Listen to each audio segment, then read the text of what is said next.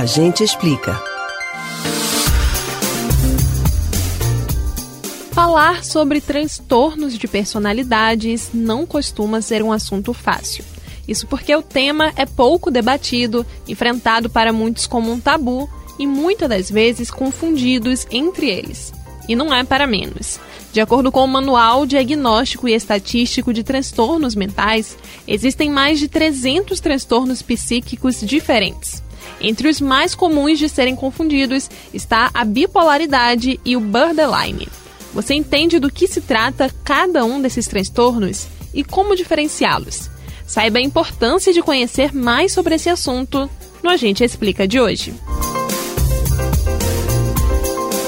O transtorno afetivo bipolar é uma condição que afeta cerca de 6 milhões de brasileiros, homens e mulheres na mesma proporção e normalmente na faixa dos 20 até os 40 anos. Esse transtorno é bastante conhecido porque ele tem como principal característica as alternâncias no estado de humor. Pessoas que sofrem com esse transtorno enfrentam dois extremos o tempo todo de forma cíclica e por isso precisam de um tratamento especializado. A bipolaridade funciona basicamente assim. Uma fase é marcada pela mania ou hipomania, em que o indivíduo se sente eufórico, disposto, tem pensamentos acelerados, comportamentos impulsivos e muitas vezes de risco. Mas passado algum tempo nesta fase, eles começam a apresentar a depressão bipolar e se cansam de tudo o que estavam fazendo antes. Alguns pacientes começam a simplesmente não sentir vontade de fazer mais nada. É importante perceber que, diferente da depressão, a bipolaridade é marcada por uma fase de muita euforia antes da mudança brusca de comportamento. Entendido do que se trata a bipolaridade, vamos entender do que se trata o transtorno de borderline.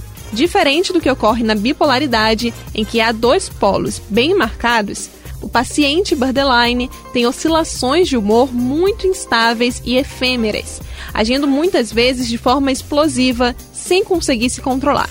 Essas pessoas vivem como se sempre estivessem à beira do limite. Um término, uma discussão, um assunto que provoca incômodo são alguns dos exemplos que servem de gatilhos para pessoas com borderline. É como se essas pessoas tivessem um vazio crônico e que qualquer coisa é capaz de provocar uma reação exagerada. Mas atenção! Não é porque você ou alguém próximo tem acessos de raiva ou mudanças de comportamentos que tem um transtorno.